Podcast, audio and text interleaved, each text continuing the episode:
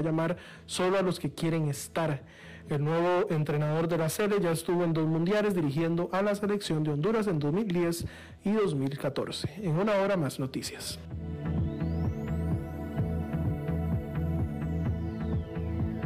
Noticias cada hora en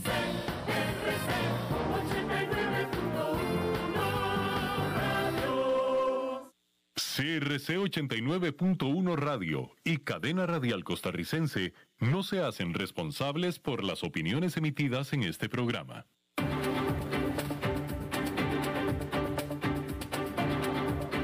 Inicia a las 5 con Alberto Padilla un programa diseñado con el objetivo de llevarte diariamente un tema de actualidad, acompañado siempre de reconocidos editorialistas, de lunes a viernes a las 5 de la tarde por CRC 89.1 Radio, a las 5 con Alberto Padilla.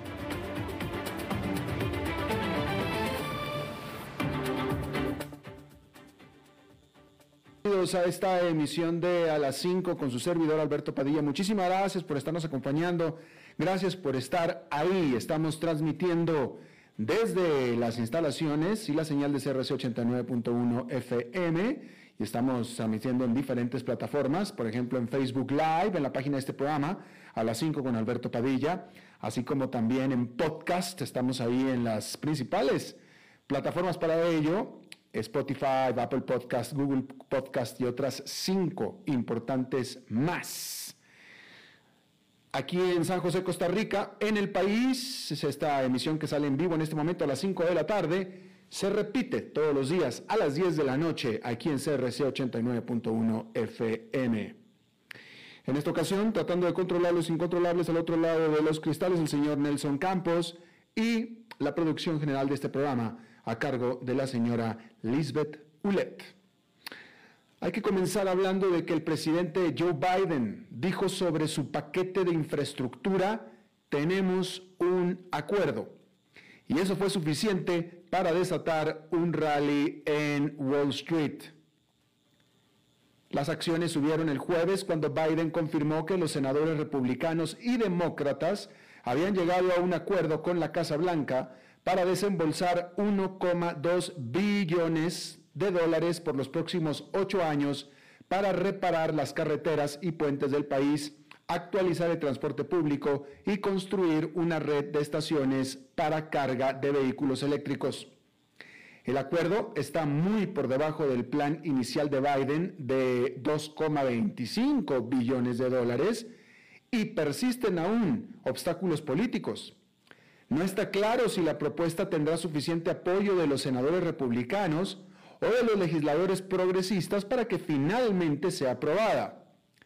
Pero entonces, ¿por qué los inversionistas están tan entusiasmados? Bueno, primero porque afirma o reafirma su creencia de los inversionistas de que el gobierno seguirá gastando montones de dinero. 1,2 no son los 2,25, pero de todos modos es mucha plata, y aunque fuera menos de eso, todavía sería mucha plata para impulsar la recuperación de la economía, incluso cuando los bancos centrales están comenzando a planear el tiempo para retirar el apoyo de la era de la crisis. Pero Wall Street también está al pendiente de cómo el Congreso planea pagar por el paquete y parece que no será por medio de temidos aumentos de impuestos como se esperaba. Si bien aún no han surgido todos los detalles, la propuesta bipartidista se centra en el uso de fondos no gastados de paquetes de ayuda anteriores, así como los ingresos de la venta de reservas estratégicas de petróleo. Parece dejar de lado la propuesta original de Biden de pagar el plan aumentando los impuestos a las empresas. Biden había propuesto aumentar la tasa de impuestos sobre la renta de las empresas al 28% desde el 21% al tiempo que aumentaba la tasa impositiva mínima global para las empresas estadounidenses. Eso habría afectado las ganancias de las empresas y los precios de las acciones. Los inversionistas todavía esperan una reforma fiscal en algún momento durante este año, sobre la base del agresivo impulso de la administración Biden para un cambio en el escenario global. Pero por ahora, el acuerdo de infraestructura parece un acuerdo de ensueño que proporciona más combustible a los mercados que ya estaban de por sí cotizando en sus niveles máximos históricos. En ese contexto, allá en Nueva York, esta fue una jornada generalmente positiva, con el índice industrial Dow Jones subiendo 0,69%, el Standard Poor's 500 subió 0,33%, pero el Nasdaq Composite quedó con una pérdida marginal de 0,06%. Bueno, los amantes de los cruceros están ya con un pie a bordo para zarpar hasta el 2022. Carnival, la compañía de cruceros más grande del mundo, reveló el jueves que las reservas anticipadas para el 2022 están por arriba de lo que fue ya un sólido 2019 y a pesar de una mínima publicidad. Se espera que más de la mitad de sus barcos zarpen nuevamente para fines de noviembre y Carnival espera tener su flota completa en funcionamiento nuevamente para la primavera del 2022. Hay una creciente esperanza para aquellos que están ansiosos por salir al tamar a medida que se aflojan las restricciones. Se espera que en las próximas semanas se anuncien los viajes en numerosas líneas de cruceros desde los puertos de Estados Unidos 15 meses después de la orden de permanecer en puerto por parte del Centro para el Control y la Prevención de Enfermedades en Estados Unidos, la CDC. Pero por lo pronto, aún muchos barcos todavía esperan la aprobación de la CDC. Y los ejecutivos suenan optimistas. Sin embargo, Carnival registró una pérdida neta de 2.100 millones de dólares en el último trimestre y señaló que el proceso de reiniciar sus operaciones traerá nuevos costos. Sus acciones han subido un 27% este año, pero han estado en números rojos durante las últimas tres semanas, lo que subraya las dificultades que aún atraviesan. Las acciones de turismo en Europa también están teniendo problemas después de que el jueves el Reino Unido anunciara que se mantienen las estrictas restricciones a los viajes a lugares de vacaciones como Francia, España e Italia. Bien, hablando de empresas, déjeme le comento que la nueva Victoria's Secret le está encantando a las mujeres y con ello también a los inversionistas. Cuando comenzó la pandemia, Victoria's Secret estaba ya de por sí en un gran problema. La imagen de la marca de lencería estaba por los suelos y las ventas se habían desplomado. Aunque las tendencias de marketing habían ya cambiado, Victoria's Secret se mantuvo en su misma receta de imagen que durante años la ayudó efectivamente a dominar la industria. Sus brasiers push-up y célebres supermodelos semidesnudas, altas y espigadas, conocidas como sus ángeles. Al final, la realidad era que la imagen de Victoria's Secret estaba dirigida a lo que la empresa pensaba los hombres querían ver y no a lo que las mujeres querían usar. Pero durante el encierro por la pandemia, los creativos de Victoria's Secret tuvieron tiempo para meditar bien las cosas. Y ahora Victoria's Secret ha elegido a un nuevo grupo de mujeres, incluida la estrella de fútbol Megan Rapinoe, Rapinoe la actriz Pirayanka Chopra Jonas y la modelo de talla grande Paloma Eleser para que se conviertan en la imagen pública de la marca. Las ventas y las ganancias están creciendo y L Brands planea convertir a su marca de ropa íntima para mujer en una empresa pública separada para este mes de agosto. Las acciones de L Brands han subido aproximadamente un 90% este año lo que la convierte en una de las de mejor desempeño dentro del Standard Poor's 500. Los analistas de la industria atribuyen el repunte de Victoria's Secret a un marketing más inclusivo, más realista, una gama más amplia de productos, menos descuentos y medidas para entrar de lleno a las compras en línea. La marca también ha cerrado más de 250 tiendas de desempeño más débil. Todavía tiene trabajo por hacer para recuperar clientes, pero Victoria's Secret parece estar en un mucho mejor camino ahora después de la pandemia que antes de la pandemia. Bueno, el presidente de la gigante Toshiba, de nombre Nagayama Osamu, tan solo el último, se quedó sin trabajo. Este viernes, toda la junta directiva del gigante industrial japonés se sometió a votación luego de los explosivos hallazgos de una investigación. Según se informa, la compañía se confabuló con el gobierno japonés para presionar a los inversionistas extranjeros para que rechazaran una campaña emprendida el año pasado por accionistas activistas contra Toshiba. Nagayama y un miembro del comité de auditoría fueron despedidos. En los últimos años, el gobierno japonés había intentado dar la bienvenida a más inversionistas extranjeros. Pero las empresas japonesas han sido durante mucho tiempo bastante cautelosos con los accionistas extranjeros a quienes los ven como disruptivos para la cultura empresarial insular del país. Además hay que recordar lo que le pasó a Carlos Ghosn, para tener como ejemplo. Se demostró que esas predicciones eran correctas cuando en julio pasado, Efisimo Capital Management, un fondo de cobertura con sede en Singapur, encabezó la campaña contra la administración de Toshiba. La estrategia de Efesimo no tuvo éxito entonces, pero también se puede decir que las duras tácticas que presuntamente empleó Toshiba en ese momento, eh, las de reclutar al gobierno para que le peleara sus batallas, resultaron también decididamente contraproducentes. Bueno, la temporada de éxitos de taquilla de verano de Hollywood comenzó este viernes con el lanzamiento en Estados Unidos de F9, F9, el más reciente de la serie de automóviles y explosiones Fast and Furious, o oh, Rápido y Furioso. Universal Pictures, el distribuidor de la película, retrasó su estreno más de un año, luego que el COVID-19 cerrara los cines y ahuyentara al público. Ahora las salas de cine de Estados Unidos han reabierto, pero los ingresos son menos de la mitad de su nivel previo a la pandemia. Con un presupuesto reportado de más de 200 millones de dólares, F9 es la apuesta más grande en la taquilla hasta ahora.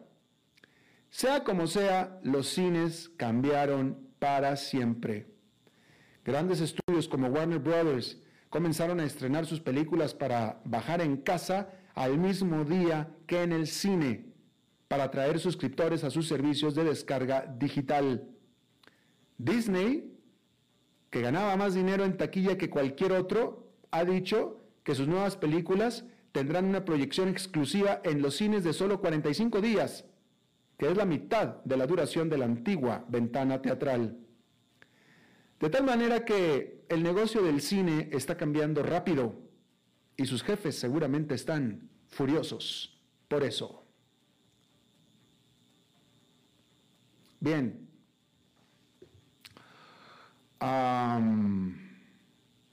Didi, la competencia de Uber, Didi de China, está buscando una valoración de más de 60 mil millones de dólares mientras se prepara para salir a bolsa en el New York Stock Exchange, en la Bolsa de Valores de Nueva York.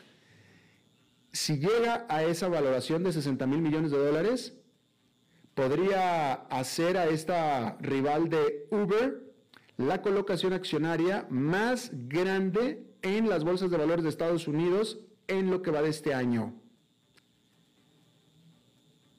Y 60 mil millones de dólares no es lo que era antes, ¿eh? porque en algún punto Didi tenía como objetivo 100 mil millones de dólares,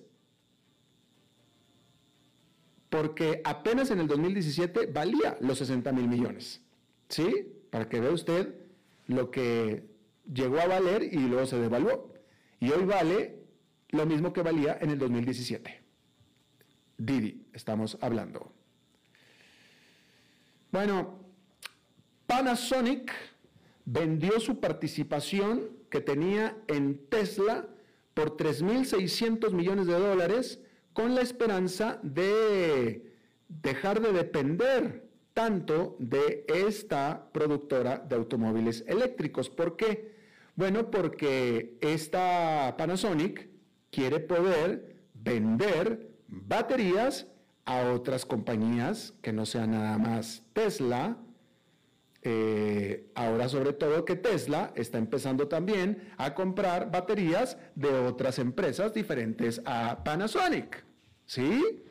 De todos modos, esta asociación, que, bueno, esta relación nació con una asociación que tienen Tesla y Panasonic para producir baterías en una planta productora en el estado de Nevada y esa se mantiene. Eso se va a mantener ahí. Bueno, déjenme, me voy a dedicar, a ver, voy a cambiar completamente de tema. Eh, tengo aquí varias cosas interesantes, importantes que charlar con usted. A ver, si usted está en un país, el que sea, el que sea, cualquier país, y usted necesita los servicios de un abogado, especialmente un abogado defensor, ¿no? Un abogado. Eh, usted está buscando un abogado, obviamente todos los países tienen muchos abogados, muchos abogados muy buenos, ¿no? En todas partes. Pero hay un abogado en particular en este país que es esposo de la fiscal general del país. Yo creo que francamente, si usted tiene la opción de cualquier abogado y entre ellos el esposo de la fiscal general del país, pues usted tendría que ser muy estúpido en no ir a contratar los servicios de ese abogado. Pues, ¿Para qué se va a ir usted con otro si está este que tiene de cónyuge a nadie menos que la fiscal general del país?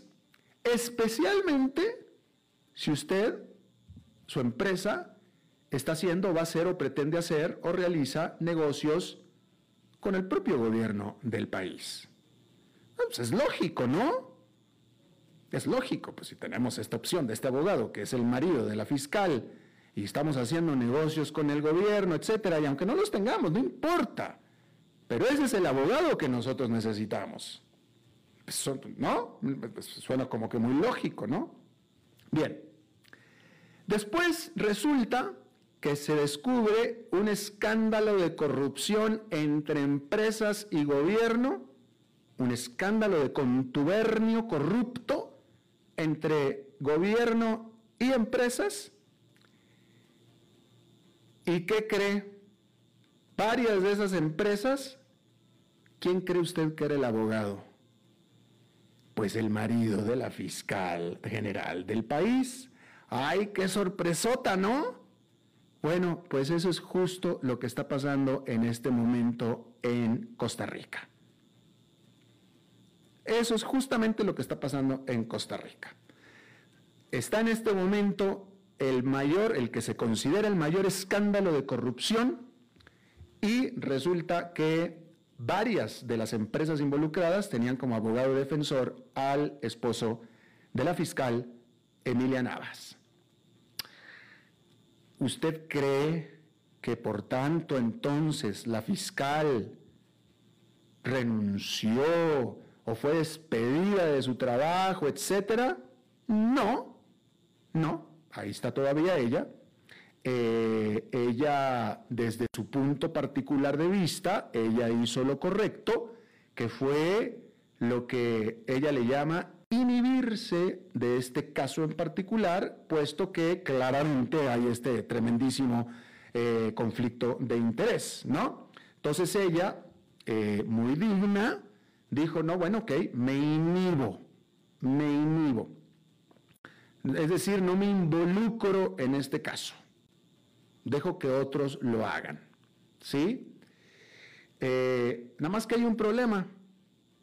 Esos otros, pues es gente de la propia fiscalía. ¿Sí?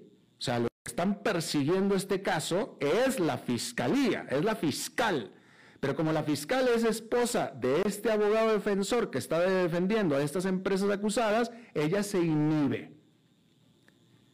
Que me parece irónico el término, porque más que, o sea, inhibe, yo lo veo bastante descarado. ¿Qué inhibición ni qué nada? Me parece a mí un descaro. Pero entonces dice, no, yo me inhibo. Nada más que el caso sigue siendo de la fiscalía, sigue siendo de la fiscal. Y entonces, ¿quién si no ella se hace cargo de perseguir estos casos? Empleados de la fiscal, empleados de ella, sus empleados, ¿sí? Que ella, y encima, que ella tiene el poder de haber colocado ahí. Es decir, a ver tú, el más bruto, tonto, inexperto niño que te acabas de recibir de abogadito, con las peores calificaciones, hazte caso de este, hazte, cargo de este caso. No estoy diciendo que así haya sido, pero Perfectamente puede ser. Son subalternos de la fiscal. ¿Sí? Eh, ahora, eh, de nuevo, y eso es todo lo que pasó. La señora ahí sigue. La prensa de Costa Rica, que no es particularmente muy puntiaguda, ¿verdad? Eh, ahí de repente alguien le preguntó, oiga, ¿y usted no va a renunciar? Y ella dijo, o sea, no va, no va a renunciar ante esto. Porque déjeme le digo una cosa, por cierto, aquí están los hechos, pero antes de eso, resulta que no es la primera vez que la fiscal de este país tiene que inhibirse, descaradamente, inhibirse de un gran caso de eh, judicial o corrupción en este país. No es la primera vez, tampoco es la segunda, tampoco es la tercera. Y me dicen a mí, me dicen que son incluso hasta ocho casos diferentes en los que ella se ha tenido que inhibir. Porque en todos los casos el marido representa a las partes acusadas. Pues claro, Oiga, si yo soy abogado, qué, mejor, qué mejor que, que mi mujer fuera la fiscal del país de donde soy abogado, por supuesto. ¿Cómo es que, cómo es que este abogado, esposo de la fiscal, tiene todos estos clientes demandados que han generado que la fiscal se inhiba? Pues porque todo el mundo quiere ser el cliente de este abogado. Obviamente, ¿no? Entonces, mire, en estas circunstancias, si la fiscal se tiene que inhibir por un conflicto de interés, se tiene que inhibir una vez, esa es una casualidad. Si se tiene que inhibir dos veces, ahí hay algo raro. Si se tiene que inhibir tres veces o más, ahí hay una falla en el sistema, claramente. ¿Y cómo es posible que un país pueda tener a una fiscal general que no puede realizar su trabajo porque tiene a su marido muy ocupado atendiendo a clientes acusados por la fiscalía que ella dirige. O sea, por favor. Ahora, eh, ella asegura, y esto es verdad, no lo estoy inventando, ella asegura ella, porque bueno, ella le preguntaron, oiga, ¿y usted no piensa renunciar? No, no crea, ¿no cree usted que sería como prudente que renuncie? Y ella dijo, no, no veo absolutamente ninguna razón por la cual yo tenga que renunciar. ¿En serio? No se le ocurre ni siquiera una razón. El que la fiscal diga eso, ¿sí? El que la fiscal diga eso es el equivalente, discúlpeme, pero es el equivalente a que alguien, uno, usted, entra a una habitación y encuentra una persona en el baño de la habitación haciendo del número dos y usted comenta, oiga, qué feo huele. Y esa persona que está en el número dos diga, no sé por qué, porque no soy yo. No, claro, por supuesto, no, no, no, pues entonces ¿quién, pues, ¿quién es? ¿No? Pues es lo mismo, discúlpeme, pero la analogía, pero es que así es. No, dice, no, no, porque es que mi marido y yo no hablamos de esto. No, bueno, pues, o sea, entonces, Vaya, no sé, usted que está casado, usted que tiene a su pareja, usted, dígame si usted le cree, o, eh, eh, si es posible creerle. En todo caso, no creo, yo no considero en lo personal que sea menester de los ciudadanos tener que hacer un acto de fe de que la fiscal esté diciendo la verdad en ese sentido. ¿Me explico? O sea, no debería de imponérsele a los ciudadanos el que tengan que creer semejante cosa. Ahora, otro punto más. El marido, el señor de la casa, vive, recibe sus ingresos, vive de estos clientes acusados por la fiscalía. De eso vive el señor esposo de la fiscal. ¿Sí? Entonces, yo no he tenido el honor de estar en la casa de la señora fiscal Emilia Navas. Entiendo que ella ha sido fiscal toda su vida, va a trabajar en la fiscalía toda su vida. Por lo tanto, ella debería de vivir en una casa modesta de una empleada del gobierno de la fiscalía, ¿no? Digo, vaya, como, como, como empleado de una fiscal, vaya, tiene que tener un salario modesto, la verdad. Y a lo mejor ya como fiscal tal vez no, pero ciertamente no podría vivir en la casa en la que un abogado defensor de altos vuelos sí podría vivir. Entonces yo no estaba en la casa de Emilia Navas, pero en la medida en la que la señora Emilia Navas viva en una casa que corresponde más a la de un abogado que tiene grandes representados, entonces la señora Emilia Navas vive de lo que recibe el marido por parte de las empresas que ella debería estar persiguiendo. Y si eso no es un conflicto de interés, aunque no hable con el marido del asunto, ¿eh? aunque no hable, pero si ella vive como abogado defensor, con el estilo de vida, perdónenme. ¿Y usted cree que aquí en Costa Rica la prensa local habla mucho de este asunto? No, no, no. Eh, la señora ya dijo que ella no ve conflicto de interés. Ya le debemos de creer todos de que ella no habla de eso con el marido. Y como que todo el mundo se quedó muy contento. Y ahí está. Ahí está ella muy bien. Este, y muy bien que está, tiene que estar bastante bien. Eh, hay que decir que en Costa Rica la, fiscal la pone la Corte Suprema eh, y es quien en teoría también la debe quitar. Este, pero la señora está. Y déjeme le hago un comentario aquí al respecto. En este tipo de situaciones es donde la democracia nos falla. Es donde la democracia nos falla, porque este tipo de escándalos no nos diferencia. Estamos, yo estoy hablándole aquí de la primera democracia de América Latina, Costa Rica. La democracia más antigua y sólida de América Latina. Y mire las cosas que pasan aquí. ¿Sí? ¿Qué es la diferencia de esta democracia de lo que pueda estar sucediendo en el paísito del norte, en Nicaragua? ¿Cuál es la diferencia? Aquí es donde nos falla la democracia, desafortunadamente. ¿Sí? Claramente, vaya, mire, si la señora no puede hacer el trabajo, pues si ella misma se desinhibe, ella misma se inhibe, claramente no puede hacer su trabajo. Pues entonces, ¿para qué la queremos? ¿Para qué está ahí? ¿No? Yo también quisiera encontrar algún conflicto de interés que yo tenga aquí en esta empresa para poder ir a mi casa y no trabajar y desinhibirme y que me sigan pagando. Ojalá. Si esta fuera una empresa privada, ya le hubieran despedido hace años, la hubieran despedido. Es más, nunca la hubieran contratado para empezar. Pero bueno, aquí, aquí nos falla la democracia, es una lástima. Pero bueno, eso es por un lado. Ahora vamos al caso del cual la señora se inhibió. Vamos al caso. Aquí le llaman el caso cochinilla.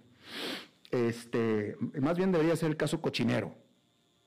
Pero déjeme, nada más hago aquí, eh, el asunto está en investigación es simplemente eh, el típico caso que sucede en todos los países de América Latina, ¿no? Del contubernio entre, eh, entre empresas constructoras con contratos de obra pública, ¿no? Y así es, punto. Sin embargo, es eh, triste, ciertamente triste, pero yo diría que incluso asqueroso, asqueroso ver cómo se ha manejado la información y cómo los medios de comunicación, no sé si todos, vaya, no sé si todos, pero ciertamente algunos de ellos, ciertamente muy importantes, han manejado lo que claramente es un mensaje manejado oficialmente. ¿Sí? Porque obviamente el gobierno, o sea, estamos hablando de un caso de corrupción entre empresas constructoras y el gobierno. ¿Sí? Entonces el gobierno, obviamente, trata de, pues, de limpiarse, de, no ensuciarse, no, no autoincriminarse. Entonces el gobierno habla de los corruptos de la empresa privada, los corruptos de los constructores. Entonces, incluso el propio presidente, el propio presidente lo dijo, dijo, yo quiero que se les castigue a los corruptores y a aquellos que hayan podido caer en corrupción. Básicamente así lo dijo el presidente. Y la prensa lo maneja igual. Aquí se maneja, en este caso, el lenguaje de que está el corrupto, que ya está comprobado quién es el corrupto, que es el de la empresa constructora, y vamos a ver, a ver quién podría estar del otro lado que lo corrompieron. Como si estuviéramos hablando de, de corruptores de menores. ¿Sí? Y por favor, o sea, o sea, ¿cómo puede ser posible? Y la, y la prensa lo ha estado manejando con el mismo tipo de lenguaje. Y, y, y es, es, es, impresionante, es pasmoso, francamente. ¿Sí? Ahora, digo, claramente, pues obviamente si hay un corrupto o un corruptor, hay un corrupto. O sea, para un cocido hay un roto, siempre. Pues claramente, ¿no? Eh, eh, e, e, estaba viendo yo cómo un famoso periodista de un muy famoso medio de comunicación estaba explicando el caso, ¿no? y cómo eh, eh, eh, en, la explicación de cómo es que se manejaba el contrato, etcétera, donde claramente hay un yin y un yang, o sea, claramente, sí. Ah, no, pero él hablaba de, de las empresas corruptas. Pues sí, pero la empresa no podría saber ni, ni, ni, ni no, no podría corromper no podría ser corrupta, no podría corromper sin conocer cómo es, cómo se vienen los contratos, cómo es, cómo vienen las licitaciones y todo, con información que le dan desde adentro. Pues obviamente, digo, es que es claro, claramente, es un 50-50. No, pero acá nada más hablan de las empresas, de cómo las empresas sacaron provecho y son corruptas, pero evitan hablar del otro lado. Y es impresionante. Eh, eh, al respecto también eh, no mencionan ningún nombre de los corrompidos, de las víctimas, de las víctimas, porque son víctimas, ¿va? Del gobierno, no mencionan ningún nombre. En cambio, lo de los empresarios constructores, eh, no nada más los menciona, están en la cárcel, pero del otro lado no mencionan. Y lo más curioso de todo, cuando la prensa, estoy hablando de la prensa, cuando la prensa menciona algo, dice, mandos medios de la, de la institución que adjudica las obras públicas, mandos medios, no los jefes, no los jefes. Pero todos los jefes son, inútiles. Si el mando medio está corrupto y está haciendo todas las corruptas y el jefe no se da cuenta, pues el jefe es un idiota. Discúlpeme. Ah, no, pues son los mandos medios. Y cuando hablan de alguien, hablan de alguien del gobierno pasado, de un ministro que ya no está más, ¿sí? Y hoy, y fíjese, fíjese, y hoy hace 15 minutos acaba de salir una nota hablando otra vez, ahora sí, un periódico aquí con el, titular, titular. Ahora sí dan un nombre y hay un gran nombre así que lo ponen, que es alguien de la oposición, obviamente, alguien de la oposición. Y nadie menos que Mario Redondo. Mario Redondo es el alcalde de Cartago, que quizá usted no le, no le depende de dónde me esté escuchando. Eh, si usted recuerda, Eli Feinseig, de Pregúntenle a Eli los martes, que el martes fue el último día de Eli, ¿por qué? Porque Eli ya anunció una coalición de su partido para buscar la presidencia, el partido buscar la presidencia de la República en las próximas elecciones de noviembre. ¿Con quién fue esta coalición? Pues con Mario Redondo. con Mario Redondo. ¿Sí? Y aquí, aquí sí la prensa muy solícita va y lo pone, etcétera. ¿Sí? Entonces, yo no estoy diciendo que Mario Redondo sea inocente, no sé, ya veremos. Hay que verlo. Este, este, aquí, por lo que alcanzo a leer, es un testigo dijo que Mario Redondo. O sea, están declaraciones que vamos a ver de quién vienen, ¿no? Pero el manejo político es clarísimo, clarísimo, es evidente.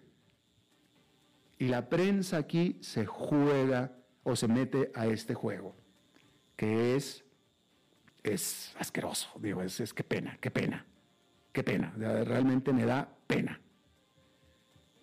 Eh, y que, se presten este juego, ¿no? Que se mencionen todos los nombres como son, todos, todos. Si esos empresarios son corruptos, que los metan, pero también a quien tienen adentro, ¿sí? Y yo le decir una cosa, o sea, estos empresarios de grandes constructoras, que son grandes constructoras, no se ponen de acuerdo con mandos medios, ¿va? No, no se ponen de acuerdo con mandos medios. No. Mando medios con mando medio, el de arriba es con el de arriba. Y eso así es. Y ojalá y la prensa lo vea un poquito más. Bien, ahí lo dejo. Vamos a hacer una pausa y regresamos con nuestra entrevista de hoy. A las 5 con Alberto Padilla, por CRC 89.1 Radio. Es tiempo de celebrar los buenos momentos de disfrutar con los tuyos, con quienes te hacen reír. Es tiempo de celebrar lo que te mereces con aquellos que compartís la experiencia de vivir. Porque siempre tendremos a alguien con quien celebrar. La Iride, bodegas y viñedos de la región de Mendoza. Búscanos como colecciongourmet.com.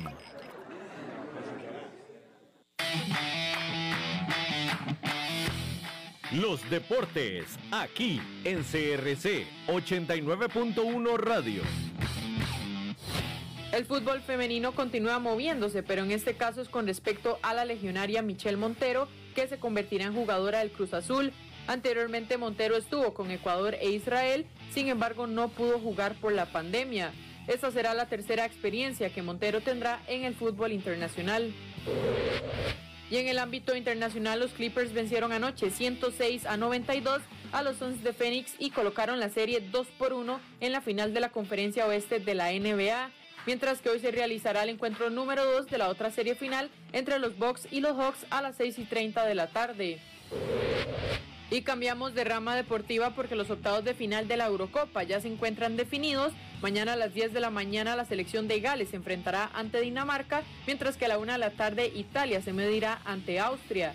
Mientras que el domingo como parte de la Copa América Brasil y Ecuador jugarán a las 3 de la tarde y a esa misma hora Venezuela se enfrentará a Perú.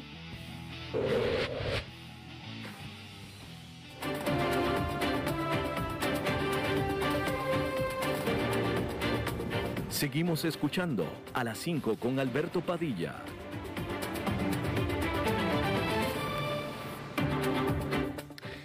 Bueno, gracias por continuar con nosotros. El Banco Mundial, este 24 de junio, eh, lanzó un eh, informe en el que prácticamente eh, suscribe, repite lo que ya la CEPAL, la Comisión Económica para América Latina y el Caribe, había dicho con todas sus palabras, y es que eh, el retraso o el atraso económico que se dio en América Latina durante la pandemia significó un retraso de décadas. Fue, la, peor caída económica en un siglo, según dijo la CEPAL el año eh, eh, recientemente respecto del daño que hizo la COVID-19. ¿sí? Y el Banco Mundial simplemente está diciendo lo mismo. El Banco Mundial dice que eh, 5 millones de personas, 4 millones 700 mil personas que habían ya entrado a la clase media durante los últimos años, regresaron otra vez